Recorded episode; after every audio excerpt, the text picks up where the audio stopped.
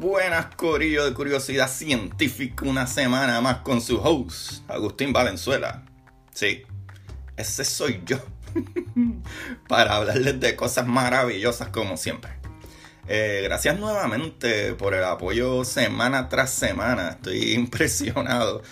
Y en verdad me han enviado mensajes y comentarios de que, wow, qué súper que está haciendo un podcast en español y eres puertorriqueño. Saludo ahí a, todo el mundo que me comenta o me habla o me agradece. Eh, para todos los que, ¿verdad? Eh, me hicieron preguntas sobre el spin y la superposición, voy a seguir haciendo capítulos para explicar poco a poco, ya que hay, ¿verdad? otras partículas y, varias formas de entender esto, eh, pero poco a poco. Eh, pienso que es un tema un poquito complicado y si lo tiro todo de cantazo, por ejemplo cuando hablo con amistad y eso, eh, como que se confunden un poco. Y yo me confundo un poco muchas veces, pero lo que tienen que saber es que las cosas no funcionan igual en el mundo cuántico. que verdad que en nuestro mundo macro las cosas en el mundo cuántico no funcionan igual que en el mundo macro, en el mundo de nosotros real, donde vemos una bola rebotada, etc. Eh, por eso hay cosas que no le harán sentido, pero es así, corillo, eh, eh, como un detalle. Por ejemplo, del electrón. El electrón puede estar en un lado de una pared de 100 kilómetros de ancho y de momento aparece en el otro lado. ¿Sabe? A esto se le llama tuneliar, ¿verdad? Tunneling. Eh, ¿Cómo lo logra? ¿Verdad? ¿Cómo es que el electrón brinca de un punto a otro? No lo sabemos, pero funciona así, eso está probado. Eh, pero, ¿verdad? Hablaremos de eso más adelante. Hoy les traigo un capítulo maravilloso. A petición popular, vamos a cerrar el ciclo de, podría llamar yo, de los planetas de nuestro sistema solar. Eso hablaremos de nuestro último y octavo planeta, Neptuno. Pero antes, esto está brutal. Y a mí me fascina. Aquí va. ¿Por qué cuando llueve sale ese olorcito particular tan maravilloso, verdad? Que nos gusta tanto, como que, wow, qué rico ese olor a lluvia. Yo creo, verdad, que la gran mayor de las personas aman ese olor maravilloso a lluvia. Pero porque ese olor, ¿verdad? Que, es lo que hay. Eh, esto está brutal. La razón de este aroma lo provocan los actinomicetos. ¿Qué es esto? Es un tipo de bacteria en especial. esto está brutal. Escucha esto. Déjame tratar de, decir la palabra sin, sin, sin decirla mal porque está como rara.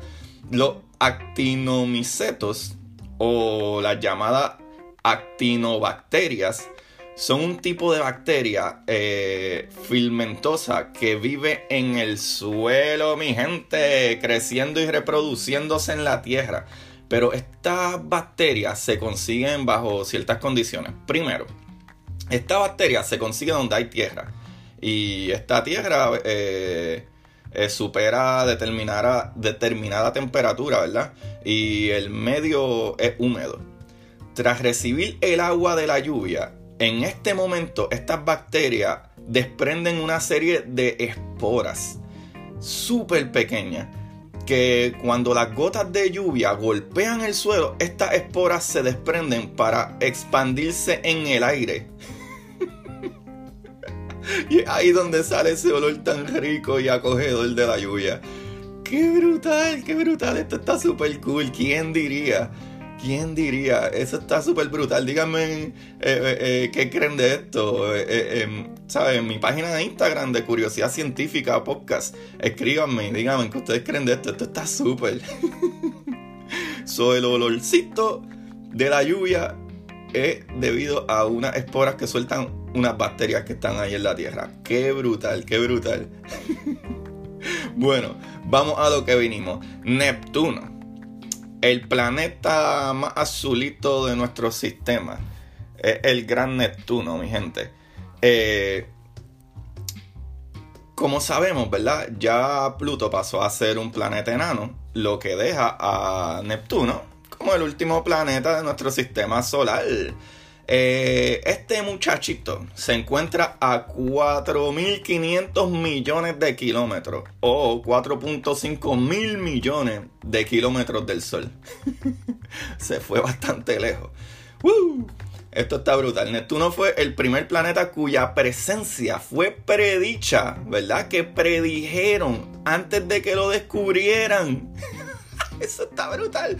Cuando en 1845 el matemático Joseph Urbain Le Verrier eh, consideró la posición y masa de otro planeta que afectaría el cambio de posición de Urano.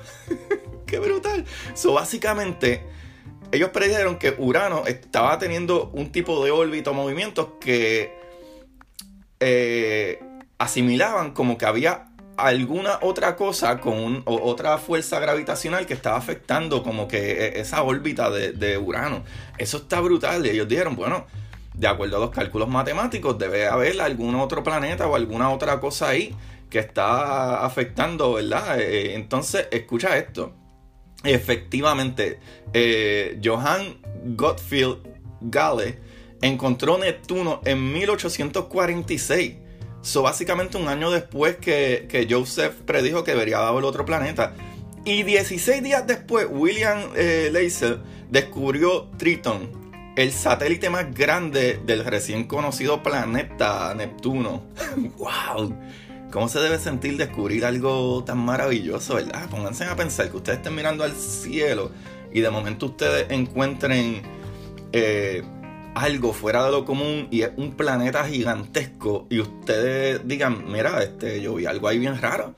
que es la que hay? Ah, ah, otro planeta. ¡Wow! Otro planeta que es, el tercer planeta más grande de todo nuestro sistema solar. Anda mi madre, eso tiene que haber estado brutal. Eso debe, debe traer como que muchísimas más preguntas de wow, ¿qué más hay allá afuera? Qué brutal, qué brutal. Ahora, Neptuno es el tercer planeta más grande en masa para observar este planeta se necesita un telescopio o binoculares ya que está tan lejos y debido a esto que está tan lejos pues tampoco brilla tanto ya que la distancia del Sol es bastante. Ahora, ¿cuánto es un día en este planeta Agustín? O sea, girar en su propio eje. Pues 16 horas y unos minutitos. Como 16 horas y 6 minutos, algo así. Es bastante rápido el muchachito, eso es lo que sé. Pero, ¿cuánto es un año, mis queridos curiosos? 165 años terrestres. Eso para un humano común. Nunca tuvieron cumpleaños este muchachito. Pero yo quiero regalitos, papá. Ok, pequeño Agustín. Espera tu cumpleaños o Navidad. Qué cruel son esos padres. Mala mía, mi gente, que eso está bien gracioso. Ah, miren esto. Apenas en 2011 eh, completó la primera órbita desde que se descubrió en el siglo XIX, que fue en los 1846. ¿Y qué más? Pues mi gente, Neptuno tiene 14 lunas hasta ahora. ¿Verdad? Digo hasta ahora porque conocemos que hay planetas más egoístas como Saturno, que no se conformó con 60 y pico de luna y añadió 20 más. Recuerden que las lunas son los satélites naturales, mi gente. Y esto está súper brutal. Aunque no son vistos fácilmente, Neptuno los rodean seis anillos. ¿Qué? ¿Qué? Sí, mano, brutal. Uno siempre piensa en planetas con anillos y rápido uno va a Saturno, el egoísta ese de las lunas. Corillo. Ahora lo más brutal para mí, su estructura y atmósfera. Primero, la estructura interna de Neptuno está compuesta mayormente de hielo y roca. Ah, probablemente tiene un núcleo pesado y sólido de tamaño similar al de la Tierra, con temperaturas de miles de grados centígrados eh, no posee una superficie sólida. Neptuno es más denso de, los planetas gaseosos. Es el más denso de los planetas gaseosos. ¿Se recuerdan lo que le dije? Que si ponían a Saturno en, un supergigante no existe mal. eh, flotaría, pues Neptuno aparentemente se hundiría, porque es bastante denso, el más denso de los planetas gaseosos. Eh, pero no más denso que la Tierra, claro está. El campo magnético, escuchen esto, es una 27 veces más potente que el de la Tierra. Ah, eso está brutal. Vayan para atrás para que sepan que es de lo que hablo del campo magnético, de la magnetosfera. De, eh, hay un capítulito que habla de la magnetosfera y le explico qué es lo que es. Y eso nos protege de todo ese solar wind, de todas esas partículas que quieren destrozar nuestra atmósfera. Pues el campo magnético de Neptuno es 27 veces más, 27 veces, porque no puedo decir esa palabra, más potente que el de la Tierra. Este muchachito tiene una atmósfera con 74% de hidrógeno, 25% de hielo y un por ciento de metano. Eh, su atmósfera se extiende a gran profundidades y dado su contenido de metano, el planeta es llamado el gigante de hielo, al igual que Urano. ¿Se acuerdan de Urano? Eh, no obstante, el color azulado de Neptuno es aún más intenso y brillante. Eso está súper chévere. Esto está aún más brutal. Si Neptuno fuera un estado de los Estados Unidos, sería Chicago. Todo el mundo sabe de Windy City, la ciudad vientosa. Porque los vientos en Neptuno son supersónicos. Eso está ridículo, eso está brutal. Se estima que son tres veces más fuertes que los de Júpiter y nueve veces más fuertes que la Tierra. ¡Wow! En 1989 la nave Voyager 2 descubrió una tormenta oscura en el hemisferio sur. Esta mancha, o la gran mancha oscura como le pusieron, eh, rodeada por un sistema de nubes blancas en movimiento y de dimensiones similares a las de la Tierra.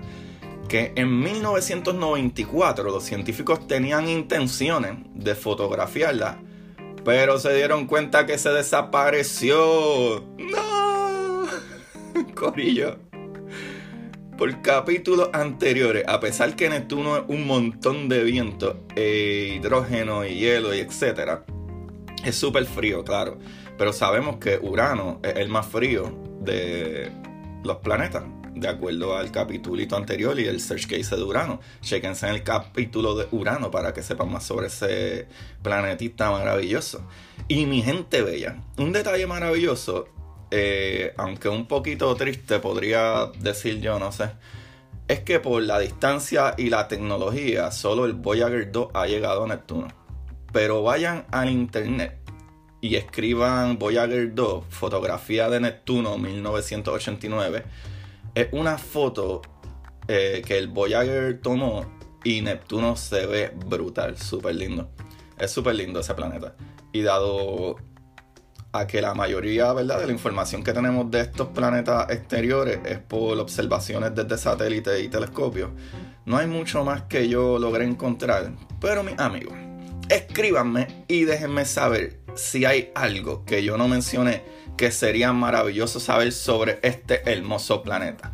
Pero antes de irme, digo, no me voy todavía, pero no puedo dejar de, decirlo, que la temperatura aproximada de Neptuno es negativo 218 grados eh, Celsius negativo 218 grados Celsius, que serían unos negativos 360 grados Fahrenheit, que serían 65, eh, que sería 55.15 Kelvin. ¿Se acuerdan de las temperaturas Kelvin? del cero último, ¿verdad? Como que la temperatura donde el universo va a perder todo el calor o toda la vida es cero Kelvin. Pues Neptuno está a 55.15 Kelvin, que sería negativo 360 grados Fahrenheit o negativo 218 grados Celsius. Ah, esto está súper bueno. Mi gente, esta información la saqué de taringa.net, space.nasa.gov y geoenciclopedia.com. Y el libro de hoy, We Have No Idea. No, ese es el título.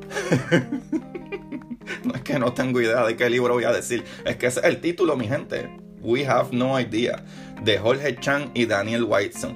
Este libro está súper bueno porque si tú quieres empezar a introducirte en este tipo de ciencia, eh, ¿verdad? Más eh, eh, física y partículas y todas esas cositas, el libro empieza de la manera más básica, de, ¿verdad? Hablándote de las cosas que nosotros no tenemos idea, ¿verdad? Esa es como que la base del libro, pero explicándote sobre lo que sabemos y las preguntas que nos han surgido, que no tenemos idea ahora mismo cómo funciona, pero te va explicando, ah, el por qué sabemos hasta este punto. Y ese es un buen, buen libro para introducirte a, la ciencia así física y, la mecánica cuántica y, las partículas. Ese libro está brutal por eso. Ahora, mi gente, de verdad, de verdad que les agradezco el, support. Y a mí lo más que me encanta de hacer esto, eh, que me voy a confesar aquí, es que yo no soy un experto en ninguno de esos temas. Y el, yo diría, medio obligarme a traer esta información hace que yo aprenda cada vez más. Yo trayéndole esta información, ¿verdad? Que se, me pueden decir la gente como que, ah, wow, como que gracias a ti aprendí esto. So, si así funciona, como que gracias a mí han aprendido algo, yo soy el que aprendo tratando de enseñarle. Y eso a mí me vuela la cabeza y me hace súper, súper feliz. Gracias, gracias a todo, a todo el mundo, mano, a todo el mundo que me apoya y me parece increíble que en otras partes del mundo como Alemania y, Guatemala y, Francia, Italia, España, eh, eh, Estados Unidos, aquí en Puerto Rico, en México, eh, en, Argentina, ¿saben? Todos estos países me están escuchando, me parece maravilloso y les pido que por favor, si me quieren ayudar, vayan a, la aplicación de Apple Podcast y me den cinco estrellitas o cuatro, o tres, o dos, lo que ustedes crean. Pero denme un review, de eso me va a ayudar un poquito. Si les gustó en verdad, pues me dan un buen review y me dan cinco estrellitas. Y fuera de eso, compartan estos capitulitos. Si a usted le pareció maravilloso saber que el olor, ¿verdad? Ese aroma rico de cuando llueve, es una bacteria la que lo crea. Y eso les vuela la cabeza. Compártanselo a sus amiguitos para hacernos todos más brillantes.